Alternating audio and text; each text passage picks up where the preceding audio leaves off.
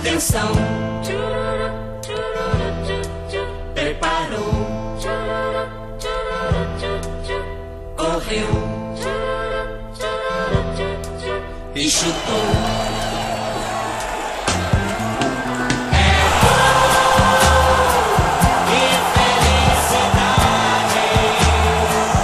Alô, companheirada da Podosfera. Tô passando aqui para deixar um recado para você acompanhar o podcast na marca da Cal. Porque o mundo é uma bola. Uma produção é Gol Podcasts Associados. Nas redes, segue a gente lá. Facebook, Instagram, Twitter, Orkut. Arroba na marca da Cal. Bom dia, boa tarde, boa noite a todas e todos que ouvem o nosso podcast Canhoto na marca da Cal, no seu décimo episódio, em que vamos tratar dos grandes clássicos brasileiros e internacionais. Meu nome é Márcio Fúncia, já aproveito uh, para adiantar que o meu grande clássico, o grande clássico do meu time, o glorioso São Paulo Futebol Clube, é o clássico com o time de um dos nossos convidados de hoje, São Paulo e Palmeiras, para mim é o grande clássico. Eu paro qualquer coisa para ver. Como eu apresento sempre o programa com poema, então vou ler um poema de Carlos Drummond de Andrade hoje. O poema se chama Futebol. Aproveito para homenagear Carlos Drummond, que morreria em 17 de agosto de 1987. Futebol se joga no estádio, futebol se joga na praia, futebol se joga na rua, futebol se joga na alma. A bola é a mesma, forma sacra para craques e pernas de pau. Mesma a volúpia de chutar na delirante Copa Mundo ou no árido espaço do morro. São voos de estátuas súbitas, desenhos feéricos, bailados de pés e troncos entrançados. Instantes lúdicos. Flutua o jogador, gravado no ar. Afinal, o corpo triunfante da triste lei da gravidade. Começa o jogo, começa a bater mais forte o coração de todos nós. Vamos passar então à apresentação uh, da nossa convidada e dos nossos convidados de hoje. Camila, por favor, se apresente para os nossos ouvintes. Olá, pessoal. Prazer estar participando do podcast. Meu nome é Camila Riso. Eu sou do Espírito Santo, sou capixaba, então, professora de história e rubro-negra. E aí, como disse a Manu da Cuica no programa anterior, orgulhosa do meu time pela última temporada e com uma raiva imensa da diretoria extracampo, mas a gente vai seguindo. E aí, galera da Gol, Ricardo falando aqui, da bancada palestrina. Sou comunista e baterista, e é isso aí. Salve comuna do Egol. Meu nome é Felipe Quaresma, eu sou niteroense, portelense, tricolor das Laranjeiras, com muito orgulho, e estava até com ciúmezinho já, esperando ser convidado para participar desse maravilhoso programa aí que eu tenho escutado com muito prazer e indicado para os meus amigos aí. Muito prazer estar aqui com vocês. Obrigado, gente. Então vamos passar para o nosso primeiro tempo. Uh, e como a gente vai falar dos grandes clássicos brasileiros e internacionais, eu quero saber dessa nossa bancada quais são os três maiores clássicos brasileiros para ela e para eles. Uh, já aproveito para dizer para mim, uh, para dizer para vocês quais são os meus.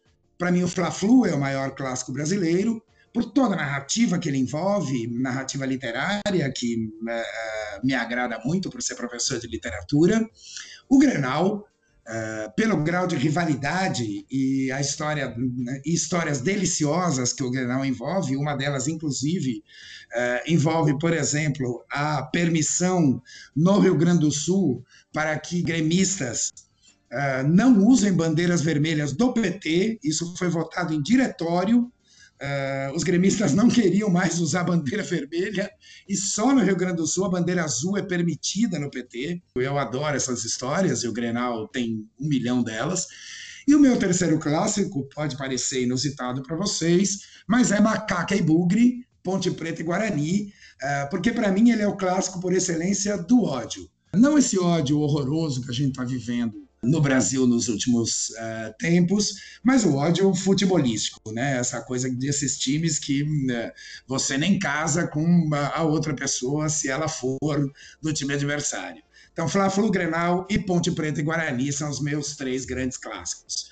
Eu quero saber agora de vocês. Camila, começa você. Eu também vou ficar com Fla-Flu como o maior clássico, né? Por questões óbvias também, né? Fla-Flu é coisa séria.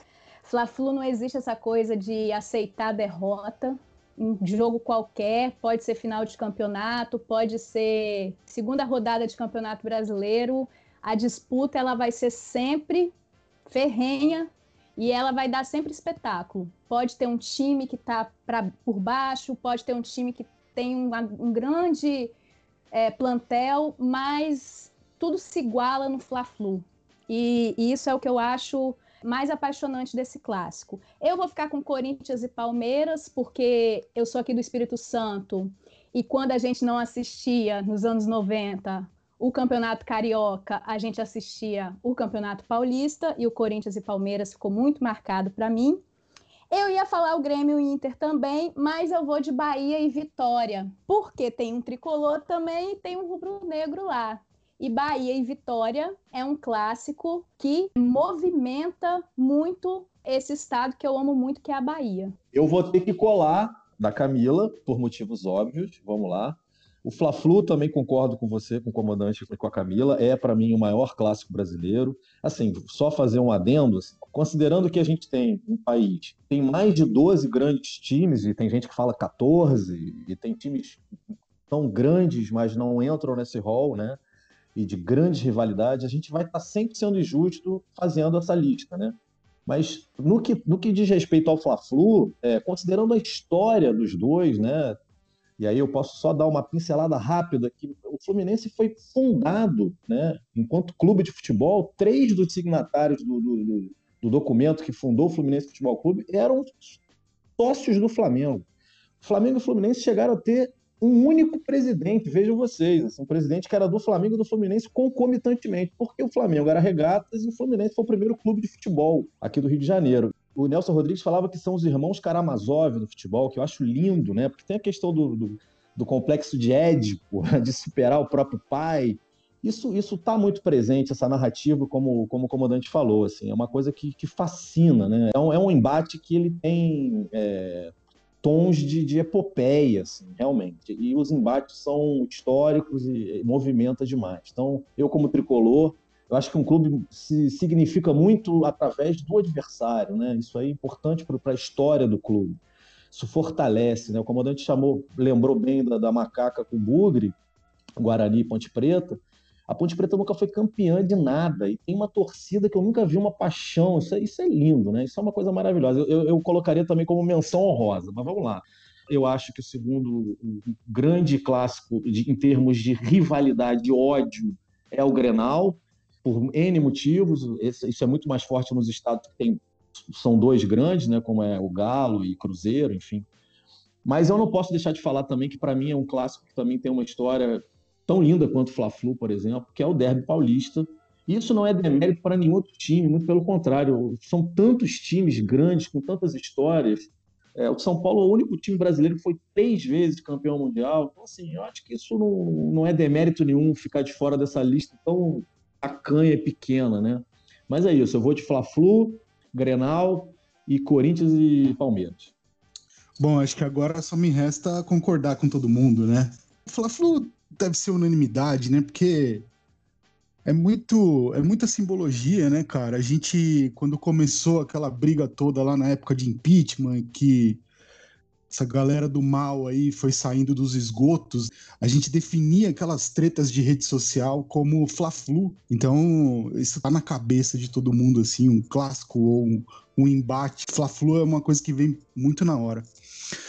Meu outro clássico não podia deixar de ser, como palmeirense, tem que ser o Derby Paulistano, de 500 mil histórias, de, de. O meu irmão é corintiano, de ouvir meu irmão socando parede no quarto do lado, do, meu irmão ter, sei lá, escutado uma tonelada de palavrão saindo do meu.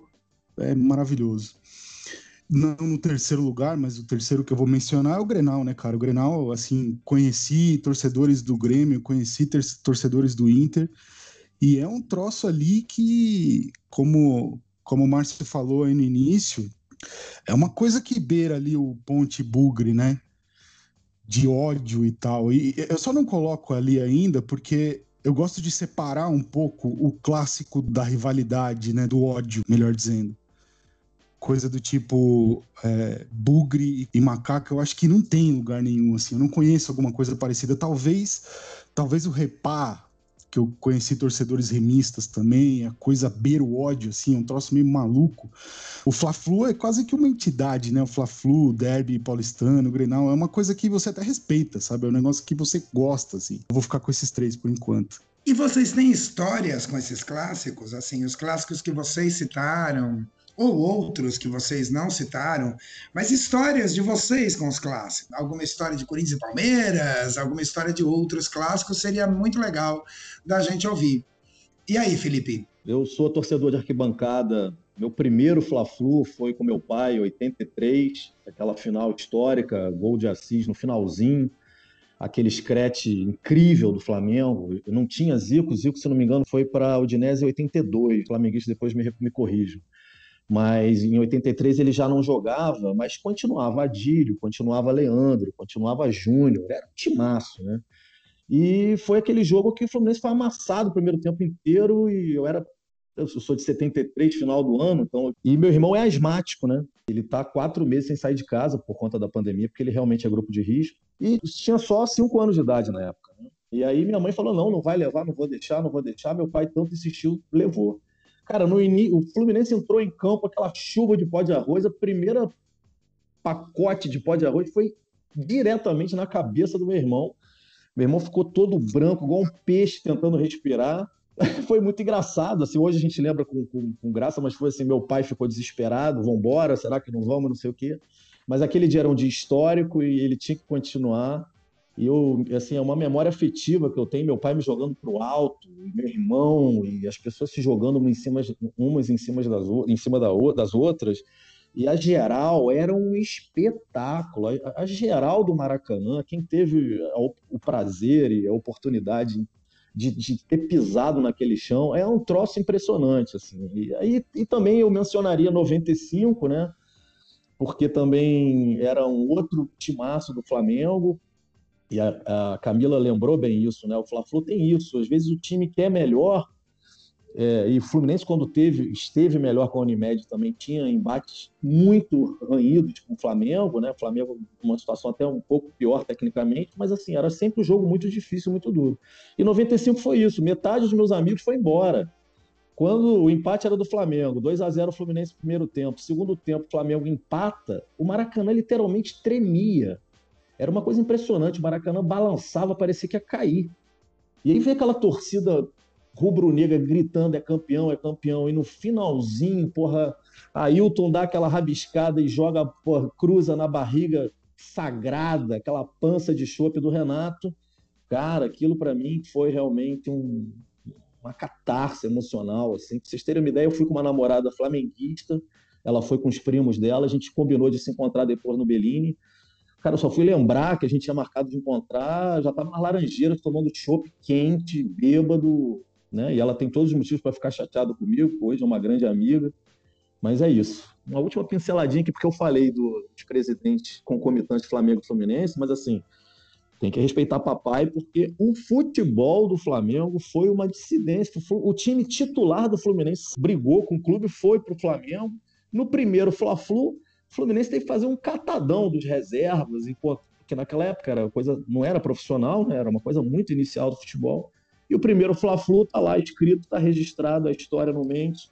3 a 2 Flusão. Fla-Flu é isso aí, vai ter sempre uma provocação no final de cada fala, né? Mas é, é bem a história mesmo, né?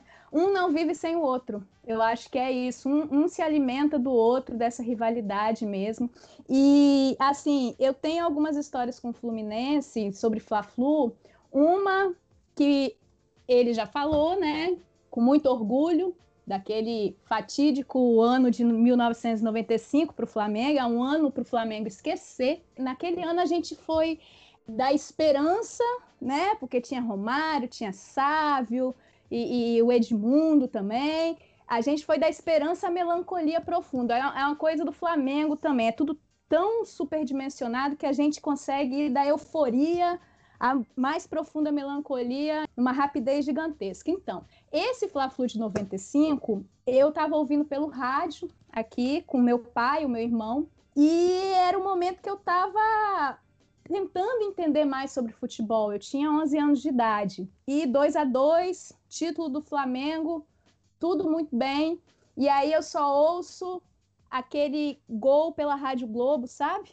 E aí eu lembro do meu irmão abaixando o volume do rádio, sabe? Aquela, começando a baixar o volume do rádio, naquela aquela tristeza, sabe? Aquela tristeza, aquela sensação que se estendeu também por todo o ano de 95, né? O Fla-Flu foi o momento ali que eu entendi um pouco do Flamengo muito jovem, bem mais nova, porque um dos jogos que eu tenho na memória, uma memória assim, de uma infância, é justamente o Fla-Flu do Carioca, que foi o Júnior estava jogando, né? O Júnior voltou para o Brasil para jogar. A gente ganhou, né? E esse jogo, eu me lembro bem da atmosfera da minha casa, né? Do meu pai, minha casa sempre foi uma casa muito aberta para as pessoas, então as pessoas marcavam de assistir o jogo lá ou de escutar e de vários times, pessoas com times diferentes. Então, eu lembro bem, tanto que o Júnior, para mim, o Júnior é o meu ídolo, né? Porque eu, eu peguei esse, esse final do Júnior e vi o Flamengo ser campeão carioca e vi o Flamengo ser campeão brasileiro com o Júnior. Então, esses dois momentos aí, né? Como Fla-Flu eu disse é coisa séria, quando eu fui convidada para o podcast, eu procurei conversar com alguns flamenguistas amigos meus de grupos de WhatsApp. Qual, qual foi o seu Fla-Flu inesquecível? O meu irmão, por exemplo, que é mais velho que eu, ele fala que foi a despedida do Zico. Eu tenho um Fla-Flu que foi o 5 a 3 em 2010, que foi a virada do Flamengo, o Império do Amor, né? Dois gols de Adriano, dois gols de Wagner Love e um do, do Kleberson, se eu não me engano que também para mim foi um Fla-Flu inesquecível. Não foi final, mas foi um Fla-Flu daqueles da, da virada, porque se tem uma coisa que Fla-Flu entende também é virada. Queria fazer uma pergunta pro Felipe. Teu irmão ficou bem, cara, durante o jogo? Ele teve uma crise de asma e a gente, ele usava aquela bombinha. Na verdade, isso só pode usar é, na emergência, né? Porque ele é uma criança, né? Aquilo tem corticoide. Mas uhum. meu pai levou sem a minha mãe saber. Porque queria, cara, sentia que aquilo que aquele seria um ano histórico, né, pra gente, assim, o Flamengo tinha sido campeão mundial em 81, era o time inesquecível do Flamengo, né? Não que, que tenha sido só esse, mas assim, era o time que outros torcedores de outros times paravam para ver o, o, time. Meu pai via Flamengo, gostava de ver, porque Leandro para mim foi, uma, acho que foi o maior lateral direito que eu vi jogar, né? Em termos de habilidade, é impressionante. Ele conseguia fazer o vai vem muito bem, assim, era extremamente técnico, né? Um cara absurdo, jogou muita bola. Ter ganhado no finalzinho ali foi realmente uma coisa inesquecível. Mas meu irmão ficou bem, graças a Deus, ficou tudo bem. Vocês estão comentando daquele jogo de 95. Eu tô aqui em São Paulo, vou assumir aqui uma vergonha. Eu fui pro Rio pela primeira vez no ano passado. Isso é, acho que é um absurdo, né? E eu lembro daquele jogo, cara. Eu lembro daquele Fla-Flu, eu lembro da zoação no dia seguinte. Nossa, é... foi horrível, foi horrível. Desculpa. Interromper, foi.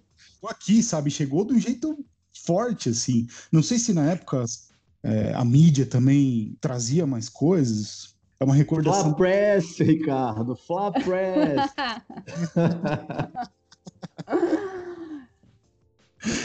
uma história bacana de um derby que eu fui é, 98 ou 99, que um tio meu, corintiano, bom, minha família toda é basicamente corintiana, né? Meu, meu pai é palmeirense, sou palmeirense por causa dele. Esse tio queria ir ao jogo, vamos ao jogo, mas aí decidimos ir de numerada porque supostamente é mais seguro, né? É, estaríamos misturados e tal, e fomos lá. O jogo acabou um a um, o Alex jogou muita bola aquele jogo, mas eu me lembro muito de um lance eu tava. A gente tava atrás do gol e o Palmeiras tava atacando pro outro lado, né? E eu lembro que o Zinho catou a bola, cara, e começou a tesourar todo mundo, assim, era até meio estranho ver o Zinho fazendo aquilo, né? Ele saiu driblando, driblando, driblando, e a galera, assim, que tava atrás de mim e do meu lado, foi levantando. e tinha um policial, cara, na minha frente, fazendo ali a, a ronda dele, olhando para mim. E o cara sem entender as minhas reações ali e tal, e chegou um outro PM que tava descendo e vendo o lance. E aí o lance acabou, o Zinho errou o chute e tal, aquela reação, uh, não sei o quê. Aí um policial olhou, olhou pro outro, o que aconteceu, cara? Aí o outro policial olhou para ele e falou: Não, não, foi nada, foi para fora. Ele falou: Ah, beleza, valeu. Tal. Memória que eu tenho de estádio, assim, que eu frequentei muito, inclusive morro de saudade do, do velho Palestra Itália. Até comentamos hoje, né, Márcio? Carindé, Palestra Itália, é, Rua Cheia. Morumbi ainda tem isso, para sua sorte, né? Em, em, que estádio foi esse jogo, Ricardo? Lá no Morumbi. No Morumbi. Foi lá no Morumbi. é. Quando a gente usava lá o quintal. Olha aí o respeito, Ricardo. Olha o respeito. E deixa eu dizer uma coisa para vocês: o Corinthians até pode chamar o Morumbi de salão de festa, de fato. É, ganharam muito lá. Mas o, vocês não, viu, Ricardo? Vocês não podem chamar, não. Não, não tem essa conversinha, não. Agora, me digam vocês, assim, fora os times de vocês, uh, que clássicos vocês têm na memória, brasileiros, enfim? Quais são os grandes clássicos que vocês têm gravados e gravada na memória fora do time de vocês? Olha, tem aquele Corinthians e Palmeiras, eu acho que foi a final do Paulista de 99, que o Edilson vai faz, fica fazendo embaixadinha, tem a provocação ali. Eu acho que Ué. foi em 99. Nossa, eu vendo pela TV, né? Assistindo. Aquele eu não esqueço, não, tá? Não esqueço nunca daquele jogo. foi um jogo bem inesquecível. Aquela semana foi terrível, porque foi quarta, domingo, quarta e domingo os jogos da Libertadores, né? É verdade, é verdade. Já, já, não aguentava mais. E foi uma Libertadores que teve Palmeiras e Corinthians no grupo. então teve, sei lá, no primeiro semestre de 99, acho que foram oito jogos, sei lá. Eu tô perdido na conta aqui. Esse jogo foi a final do Paulista, não foi? Foi, do, foi. Das embaixadinhas ali e tal. Foi. Aquele time do Corinthians era melhor que o time do Palmeiras, né? Sim, sim. É, tá, esse, esse clássico me marcou muito também, cara, porque eu, eu morei em São Paulo e, assim, eu, eu, eu, me lembro muito bem do clima da cidade com o derby, todo o derby, né? Eu morei em Perdizes, que é um bairro que tem muito palmeirense, e de caminhar na rua e ver a galera e eu, é muito interessante no centro encontrar a torcida do, da Gaviões, no metrô, assim, aquela coisa assim. É impressionante a mobilização, né?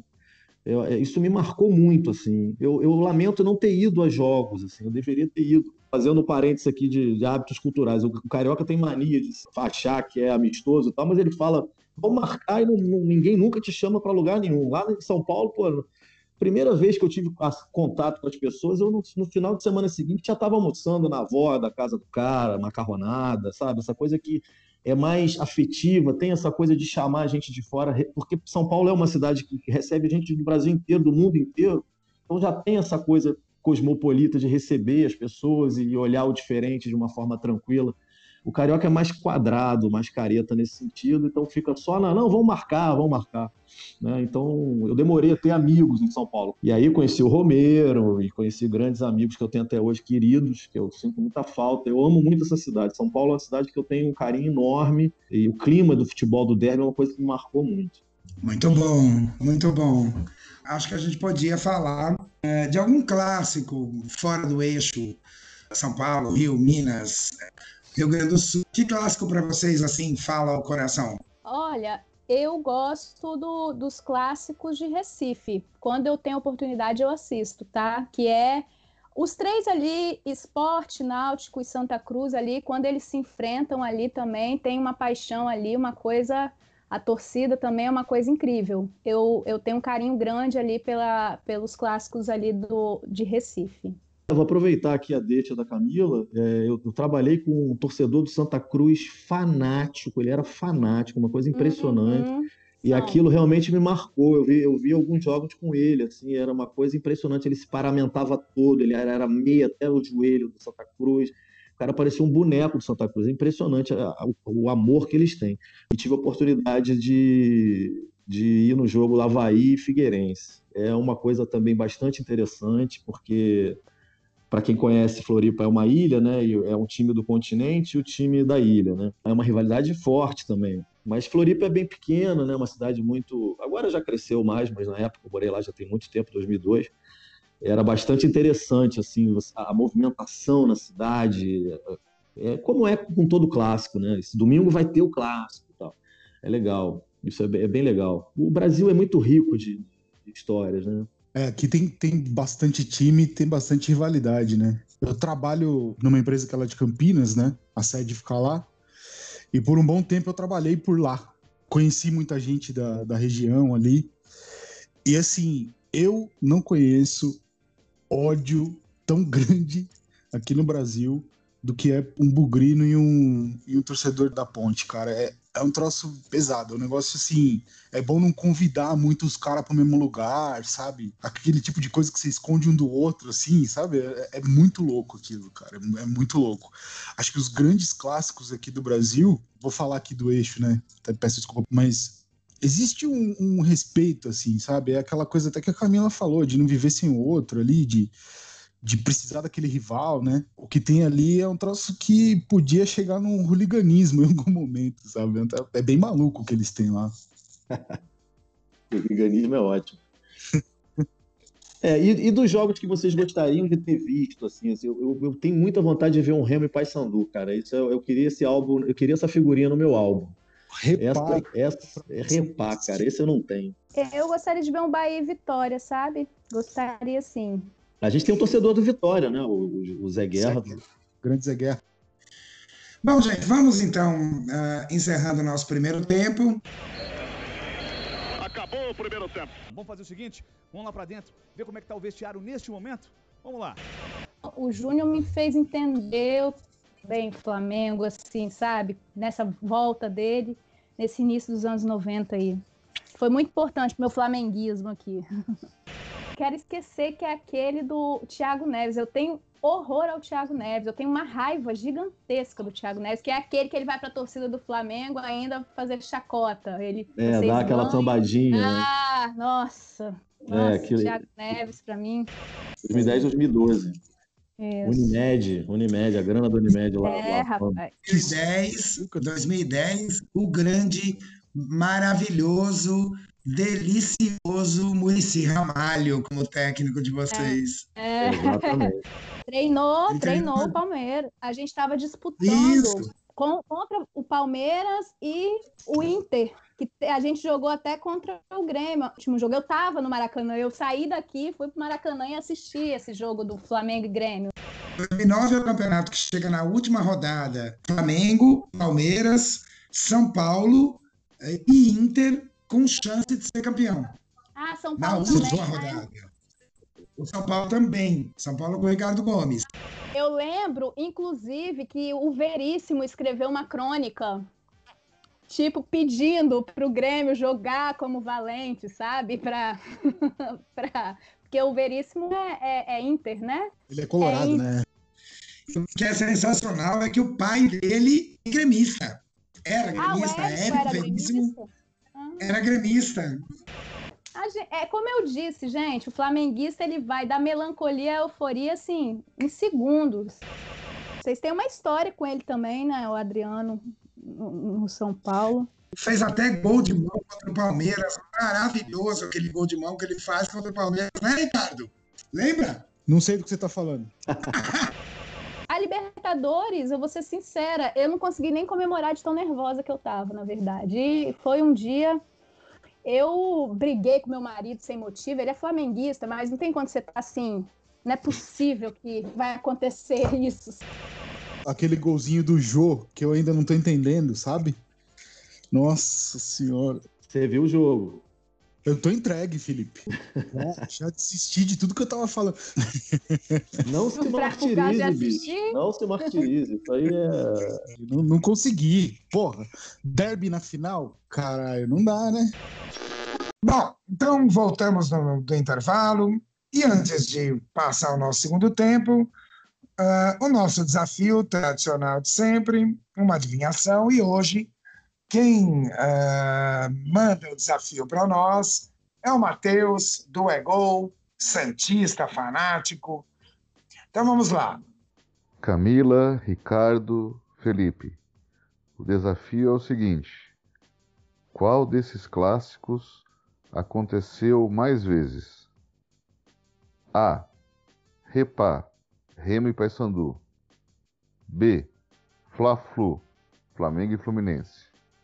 C. Grenal, Grêmio e Inter. D. Derby paulistano, Corinthians e Palmeiras. Ou E. O Derby campineiro, Guarani e Ponte Preta. Pô, essa eu acho que é fácil. Eu vou de Fla-Flu, porque a fundação dos clubes é muito antiga, né? Mas tem alguma pegadinha nessa história. Vamos lá. Matheus nunca pode ser óbvio. Eu vou de reparo, cara. Mas é bico, é chute mesmo. Eu vou chutar no Remy Paysandu também. Eu acho que de repente vocês acertaram, hein? E como o Felipe se agregou ao Ricardo e à Camila, ele acertou junto. Os três acertaram. O mais clássico é, é exatamente uh, Remy Paysandu, que aconteceu 753 vezes. Caramba! É... Caraca, velho.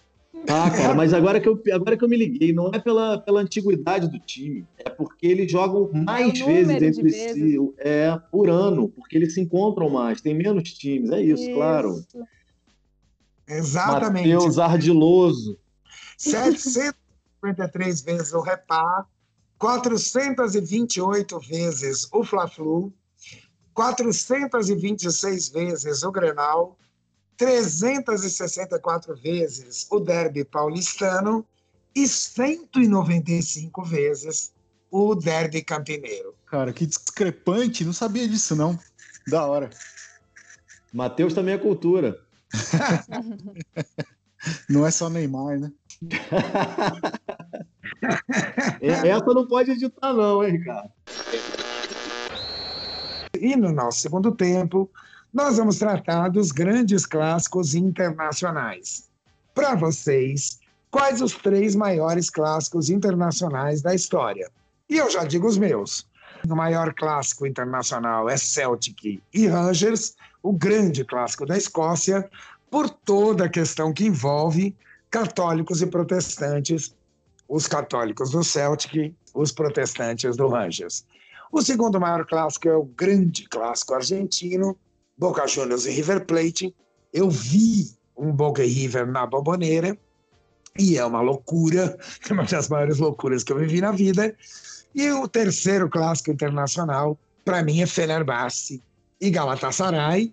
Uh, o Fenerbahçe na parte uh, asiática de Istambul, o Galatasaray na parte europeia de Istambul, uh, e é o clássico que, para mim, representa o maior clássico do ódio. Eles se odeiam de verdade. O Alex do Palmeiras, o Alex do, do Ricardo, conta muito essa história. Ele que é grande ídolo do Fenerbahçe. Então, e para vocês? Eu quero saber para vocês, qual é o grande clássico, os, os três grandes clássicos internacionais para vocês três? Uh, começa aí, Ricardo, manda ver. Desde que a gente decidiu fazer esse tema, tô com essa ideia de separar um pouco o tamanho do jogo com o tamanho do ódio.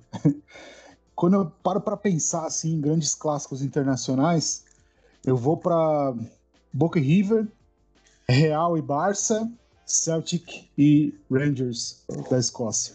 Tudo bem que o Celtic e Rangers tem mais coisa envolvida, assim, talvez eu possa estar me contradizendo nesse instante, mas são esses três, assim, que eu lembro de jogos enormes e rivalidades enormes, assim. O que, que você acha, Camila? Foi difícil essa, foi bem difícil elencar, assim. Eu também vou de Boca e River. Eu sou uma entusiasta da Libertadores, então eu vou de Boca e River. Eu acho o Real Madrid e Barcelona também, pelo, pela quantidade de jogos que eu, que eu assisti desse time. Também tem uma questão histórica aí, muito interessante. Esses dois times nos anos 90, anos 2000, muito jogador brasileiro, né? Tinha uma assiduidade maior na TV de passar esses jogos, os jogos dele. E tem o Messi, que para mim é o maior E aí a terceira, eu fiquei na dúvida. Eu queria muito falar Independiente e Racing na Argentina, mas eu ia repetir a Argentina, é, talvez não, mas o negócio lá é pegado. Eu vou de Manchester United e Liverpool também. Vou falar principalmente pelo United, porque eu também sou uma fã do Cantona. Muito bem lembrado, Camila. Bom, vamos lá. Eu vou matar essa no peito e segurar um pouco a pelota para fazer umas considerações aqui, porque como toda lista, ela sempre vai ser burra. A gente vai negligenciar histórias maravilhosas de times enormes, né? É burra, mas divertida, né? é muito. A gente se diverte demais porque a gente é um bando de burro bobalhão que adora esse troço, né? Mas vamos Gente, lá. jornalismo esportivo é só isso, é lista. Exatamente. É. Camila matou, é isso, é isso. Mas vamos lá, qual é o, eu parti de, de, um critério, assim, porque o comandante ele falou muito bem da questão do ódio, o Ricardo também passou por isso. Eu acho que isso é importantíssimo, mas isso vai entrar para mim como menção honrosa. Eu vou me ater, primeiramente, a minha lista é os grandes confrontos, seja tecnicamente falando, seja o que envolve a torcida, que mobiliza o país. Eu acho que o grande clássico eu consigo pensar assim, que eu presenciei, eu vi jogos maravilhosos. Acho que é o primeiro que me vem à cabeça, assim, não tem como ser diferente, é, é Barça e Real, é Real e Barça. Eu falo Barça e Real de sacanagem porque eu sou barcelonista, seria o meu segundo time. Eu acompanhei muito Barcelona e teve um jogo do Ronaldinho Gaúcho que acho que foi a maior atuação individual que eu vi de um jogador que eu me lembro, assim, foi mágico. Ele deu chapéu, ele deu passe, ele, ele fez o diabo. Ele, ele acabou com o jogo, ele foi um jogaço, né?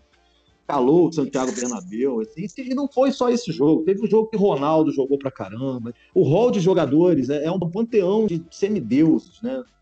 É um confronto assim que o campo tá na, nas nuvens, assim, porque é realmente uma coisa impressionante. Segundo, com certeza é Boca River também para mim, pela rivalidade. Eu tive uma invejinha agora do, do, comandante de poder presenciar isso, é uma coisa que eu também tenho essa vontade. Eu não vou, espero não morrer sem sem passar por essa experiência que, conversando com, com colegas argentinos e tal, também dá para ter um, mais ou menos uma noção de como é isso. Então, é uma, também tem uma história belíssima. E aí, eu vou colocar o terceiro, o Liverpool com o Manchester, mas é também por conta do gigantismo dos times e, e grandes jogadores envolvidos nesse confronto, que hoje é o, o país onde se joga o futebol mais é, ofensivo, né? E, e, são jogos, cara, é impressionante. Você vê o, a Premier League, você pega um, time da, que está lá embaixo da, da, da, tabela, sei lá, pode pensar, Overhampton. É sempre, são sempre jogos muito competitivos, assim, um futebol muito moderno e ofensivo. É impressionante, assim, é, é realmente um, um campeonato absurdo. Mas aí eu vou fazer minhas menções honrosas agora. Eu acho que o Celtic Rangers, né? Eu brinco que é o clássico Sunday Bloody Sunday, né? Porque protestantes contra, contra católicos, enfim, um racha que literalmente rachou a Irlanda no meio. Na Escócia também tem seus, seus desdobramentos, né? E é um ódio mortal. Old Firm é realmente um troço impressionante. Tem um documentário, aliás, tem mais de um, né? Tem um que é realmente muito bacana, vale muito a pena ver. Conta muito bastidor, e, e, e centra muito na questão religiosa e política. É muito interessante. É, eu vi vocês falando no grupo lá, eu vou pesquisar mais sobre esse, esse, esse clássico aí, porque eu fiquei bem curiosa com o vídeo. É bem legal, tem um documentário, Camila, que depois eu passo hum, o link pra você. Passa. É um cara que fez uma série sobre, no fim das contas, uma série sobre hooliganismo. Porque ele, uhum. foi, ele foi atrás da, da violência nas rivalidades o Celtic e o Rangers foram fundados por irlandeses que foram para a hum. Escócia. Então, no começo ali, eles eram amigos, eram os jogos eram mais amistosos assim. Mas aí a treta religiosa começou a tomar conta da rivalidade e deu no que deu, né? É pancadaria absurda assim. Intromissão da Inglaterra, que artificialmente coloca tanto na Irlanda como na Escócia protestantes para disputar com os católicos ali foi a contaminação da religião que, que gerou esse ódio todo entre eles. A outra menção é Rome Lázio, também tem um tio meu que é filho de italianos, é, ele é da região lá do Lázio, é uma coisa que é impressionante, é um ódio mortal. E o derby turco também, né? Essa coisa de literalmente ali onde acaba a Europa e começa a Ásia, né? Istambul tem essa, essa aura da cidade que é, é o final, é Europa e é Ásia, e, e as arquiteturas dialogam, é uma coisa muito impressionante, né? Então, é, uma, é um ódio mortal. Assim. E eu poderia falar de outros, né? Mas eu acho que estão bem representados aí. A menção honrosa e pelo critério técnico mesmo, pelo, pelas narrativas, pelas epopeias, né? Esses clássicos, Barcelona e Real para mim é, é o maior de todos, disparado. Assim. Eu colocaria muito acima de todos os outros, inclusive. Que Real e Barça também tem um elemento do, da raiva, né? Lembra quando o Figo trocou o time? Que os caras tacaram um monte de coisa na cabeça dele? tava Nossa, vendo coisa impressionante, né? tem tantas histórias, né? Tem a questão do franquismo, a questão do movimento de independência da Catalunha. Então, você tem todo uma, um pano de fundo já tá dado, né? Assim, e aí, cara, no, nas quatro linhas ali, meu Deus do céu, Messi agora, história recente, mas se você puxar para trás, são tantos jogadores. Um cara que me marcou muito, por exemplo, que às vezes a gente até esquece de colocar em lista, Fernando Redondo. Porra, que volante foi aquele, cara? Eu lembro que eu gostava muito de ver para ver o Redondo jogar, como jogava a bola aquele cara, desgraçado, jogava demais. Eu, eu fiz uma menção do, do Racing e o Independente, porque eu, eu gosto muito da Argentina e da maneira que o argentino trabalha o futebol na sua vida, é uma coisa também apaixonante, assim. E, e eu, eu fui pesquisar um pouco pelo Racing há um tempo atrás, porque eu vi aquele filme O Segredo dos Seus Olhos, que tem um, um, uma cena Nossa, que fantástica, que, né? Que o, Tomada é maravilhosa. a câmera ela, ela entra na torcida do Racing, né? E aí eu falei, preciso pesquisar sobre esse time. Aí veio a questão do Racing e veio a questão da, dessa, dessa rivalidade, né? Entre os dois times, que eu, eu acho que coube fazer a menção aqui, porque realmente os argentinos também com futebol são apaixonados. Não, foi muito bem lembrado, porque a Argentina é a escola de futebol, depois da brasileira, acho que é o que eu mais admiro. Assim. O jogador argentino médio é melhor que o médio brasileiro. Isso aí não tem a menor dúvida. E o Racing é um dos cinco maiores da Argentina, né? Tem os cinco, considerados cinco, é Boca, River, Racing, Independiente e São Lourenço, né? Racing faz parte desse quinteto aí, né? E era o time do Perón, né, comandante? era o time do Peron. O Peron torcia pro Racing. Não sabia dessa, não. Eu, é, isso aí eu não, não cheguei a ler também, não. Interessante. É, a Argentina tem, tem, tem embates maravilhosos, né? Com, com menos times, eu acho isso fantástico. Eu acho que os argentinos contam vantagem com isso, e eles têm razão, porque eles são uma população muito menor. Aliás, o Uruguai mais ainda, né? Tudo bem que foram campeões lá atrás, mas assim, é uma escola também é, imponente, uma escola valorosa, eu acho, o Uruguai, né? Mas a Argentina, mas, assim, tem jogadores que. Os jogadores que eu mais admiro, acho que ao longo do tempo aí. No Uruguai tem um clássico pesado também, né? Tem Arão e Nacional, né? É, pegar fogo, né? Penharol Nacional é uma coisa linda, né? É bonito mesmo. Para Libertadores também tem muito Colo-Colo, né? E Universidade do Chile, também ali o é uma rivalidade local ali também que a gente conhece pela Libertadores, né? O São Paulo ele treinou o Universidade de Chile? Boa pergunta. Eu Sim. acho que, inclusive, fez um bom trabalho lá, não foi? Ou estou enganado? Exatamente, exatamente. É um cara que eu admiro demais, eu torço muito por ele. Assim, ele é um cara que merece ser campeão aqui porque é um técnico de primeira linha, né? Pensamento futebol moderno, ofensivo, não se acovarda. Eu acho a escola argentina é, é fantástica, né? Eu sou fã de carteirinha. Eu também, eu também sou. Mas vocês sabem que tem um clássico que me encanta, porque eu estudei o, o Rulfo, né? um escritor mexicano, o Juan Rulfo, e aí eu uh, estabeleci uma relação com o México muito grande. E o clássico América e Chivas Guadalajara, sempre que eu posso, eu pirateio, eu vou no YouTube, eu procuro quando eles jogam para ver eles jogarem. Né? Flamenguistas não têm uma boa memória do América do México, o jogo do Cabanhas, né? Que vocês não têm boa memória disso. Mas eu amo América e Chivas Guadalajara, eu vejo todos os jogos entre eles. Que clássicos que também, assim, mais fora desse eixo, assim, muito tradicional e tal, que vocês gostam? Diz para mim. Fala, Ricardo, diz para mim. Tive a oportunidade, né, o privilégio de estudar fora do Brasil e passei um tempo em Dublin, essa questão de católico e protestante tem muito. Mesmo em Dublin, né? Mesmo na, na, Irlanda, onde existe a predominância católica, você tem ali os protestantes como quase um foco de resistência entre eles, assim, uma coisa meio doida. E me preparando aqui para esse episódio, eu lembrei que lá, cara, tem um clássico local. São os dois times né, da, de Dublin mesmo. Um se chama Shamrock Rovers e o outro Bohemians. Que, aliás, faz todo sentido um time irlandês ser chamado de boêmio, né? Os caras são bastante profissionais em, em alcoolismo. E como em outros lugares, o futebol movimenta, assim, ele não movimenta tanto a cidade, porque o irlandês é muito chegado em futebol gaélico, né? Se vocês quiserem ir atrás, assim, procurar no YouTube que esporte é aquele, até hoje eu não entendi. É um troço maluco, violento pra caramba, e é, você pode usar a mão, é uma maluquice. E o, o futebol de domingo deles, na verdade, é o futebol gaélico.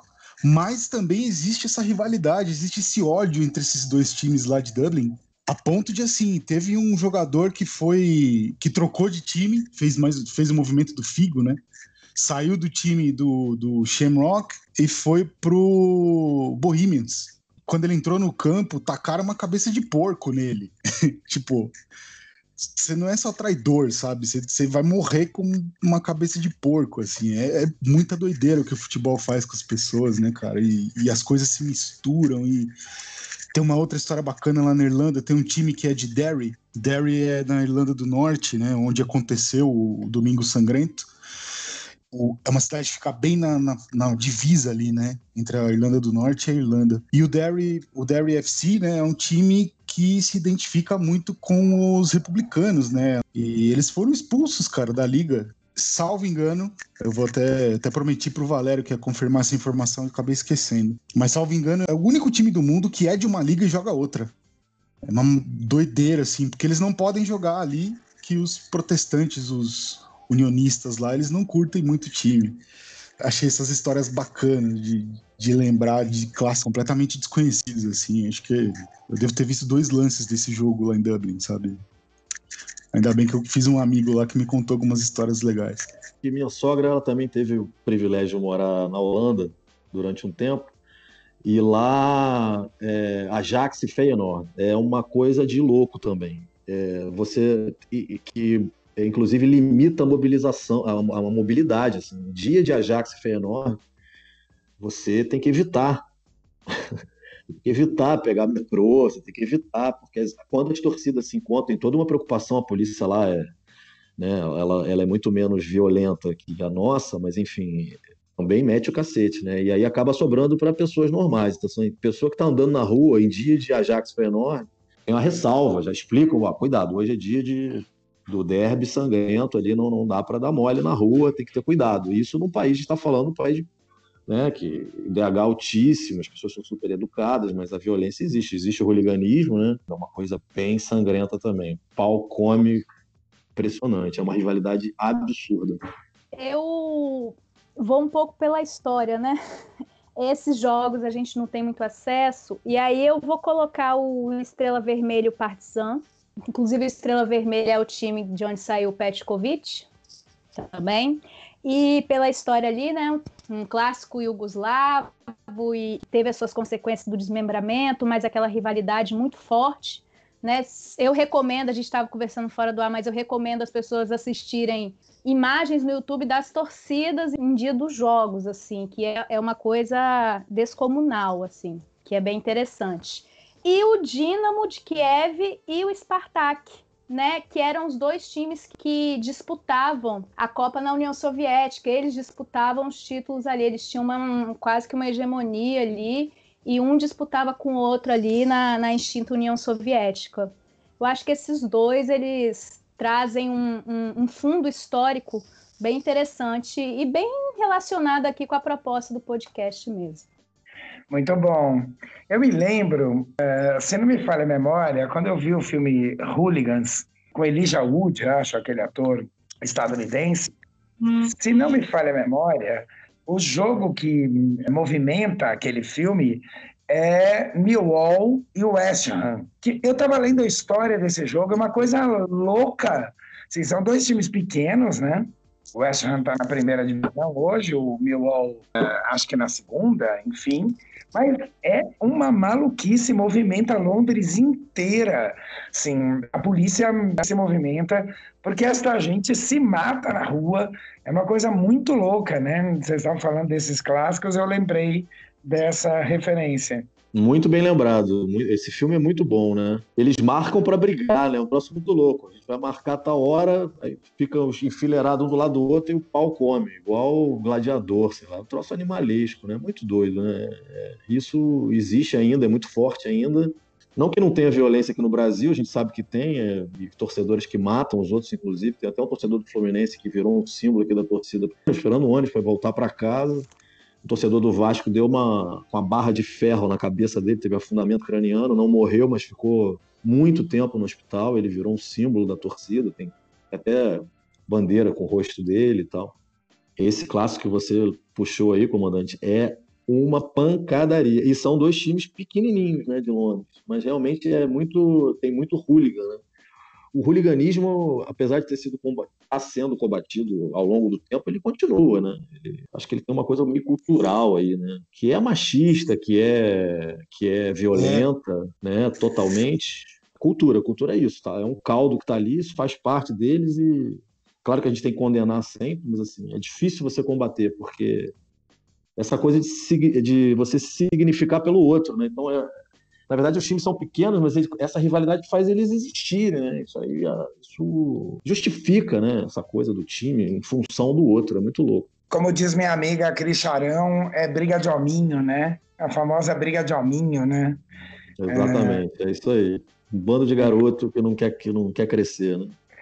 Muito bom, adorei o papo com vocês. E antes de encerrar o segundo tempo, a gente vai chamar o Vermelho Direto coluna fixa do nosso programa, onde a gente expulsa alguém pela vilania, uh, por, como diz o meu amigo Porpeta, que é exatamente quem vai apresentar o Vermelho Direto para vocês, quem fez muita merda durante a semana. Então, bora lá, Porpeta. Manda aí o Vermelho Direto. Tá expulso! Fala galera, aqui é Bruno Porpeta, hoje apitando a partida no lugar do Márcio Fúncia, camarada Márcio Fúncia, em virtude de ter sido pego no antidoping. O nosso vermelho direto de hoje, para quem vai mais cedo pro chuveiro, quem vai tomar banho para esfriar a cabeça e pensar na merda que fez, é Inês Marchalek Zarpelon. É um nome muito difícil de falar, mas merece ser dito e redito várias vezes para ver se essa mulher aprende que com racismo nós não vamos tolerar nem um milímetro. Ela é juíza da primeira vara criminal de Curitiba, no Paraná, e condenou um cara, assim, trocando em miúdos, porque era preto falou que seguramente integrante de um grupo criminoso em razão de sua raça. Agia de forma extremamente discreta. Olha que lindo, né? Que fantástico. É, agora, a escrotidão não tem limites, eles não têm nenhuma censura para falar a bizarrice que for qualquer coisa, os caras botam para fora. Assim, o Brasil virou isso. Um país de inúmeras e inúmeras pessoas como essa Inês Machalek Zapelon, que vai direto pro chuveiro sem dó nem piedade. Valeu, galera. Um grande abraço para todo mundo e tamo junto. Depois do nosso vermelho direto, vamos aos acréscimos e nos acréscimos a nossa convidada e os nossos convidados se despedem de vocês e dão as considerações finais deles e dela. Vamos começar pelo Ricardo. Pô, galera, foi bem legal estar aqui. O papo foi bem bacana. Pena que é curto, faltou tempo, né, pra gente discutir mais coisas aí, mas foi bem massa. Camila, prazer conhecê-la, mesmo que virtualmente. Felipe, um grande abraço aí. Fúncia, beijão pra você. E falou, galera, até a próxima aí. Bom, galera, eu queria agradecer muito, foi muito, foi muito bacana, muito gostoso estar aqui batendo esse papo com vocês. Muito prazer aí, Camila. Um beijão aí para todo mundo. É, eu já estava com aquela, aquela ansiedade de participar do podcast. Eu tô, tô me amarrando em ouvir, tem episódios maravilhosos. E é isso, feliz por estar aqui com vocês, falando desse, desse esporte que a gente ama tanto e que tem tanta aderência com, com a vida concreta das pessoas, com a história né, da, dos países e das culturas. Futebol é, é uma coisa viva, né, que a gente que a gente é apaixonado e, e é uma lente muito, muito colorida, muito bacana para ajudar a entender esse mundinho doido que a gente vive. Beijão para todo mundo aí. Gente, obrigada pelo convite. Foi muito legal. Eu adoro conversar sobre futebol. Eu adoro mesmo. Eu adoro futebol. Eu adoro esse esporte, essa loucura que é o futebol. É uma beleza que não tem tamanho. Eu não consigo dimensionar porque eu gosto demais. Foi um prazer conhecer vocês virtualmente, de bater papo com vocês, foi bem divertido. E nós estamos aí para conversar sobre futebol, para bater papo. Um abraço para todo mundo. Obrigado a vocês, é a gente que agradece. Camila, Ricardo e Felipe. E a dica cultural de hoje é o documentário Fla-Flu, 40 minutos antes do nada, dirigido por Renato Terra.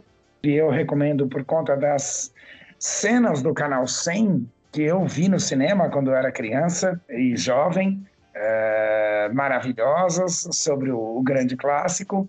Mas acho que Camila tem alguma coisa para dizer sobre esse documentário. Eu quero chamar ela de volta. Por favor, Camila, diz para nós qual é o defeito desse documentário, apesar de ótimo. É, o defeito é que não tem mulheres sendo entrevistadas para falar da sua paixão pelo, pelo Fla-Flu. Só tem homens sempre os homens. Então, o, o documentário ele peca nesse sentido aí. Eu acho que deveria ter contemplado também mulheres nesse documentário falando das suas experiências com o Fla-Flu. A gente falou aqui bastante, mas eu acho que o documentário peca nesse sentido aí. Pleno acordo. É isso aí, Camila. Perfeito. O nosso gol de placa de hoje, a nossa grande homenagem, vai para o dia da morte da grande Aretha Franklin, morreu em 16 de agosto de 2018. E a Aretha Franklin não é à toa que é o nosso gol de placa, ela está vinculada ao nosso vermelho direto, porque racismo a gente não suporta mais.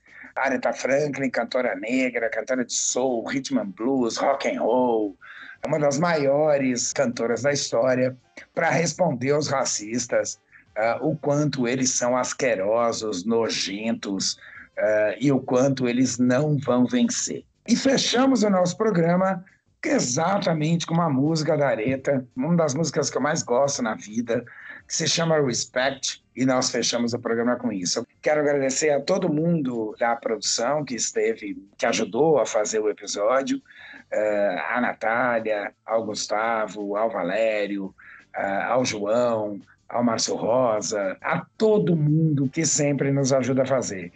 Então, obrigado a todo mundo, obrigado a quem está ouvindo e vamos ouvir Aretha Franklin, que é sempre uma experiência sublime. Uh, respect. Beijos, até a próxima.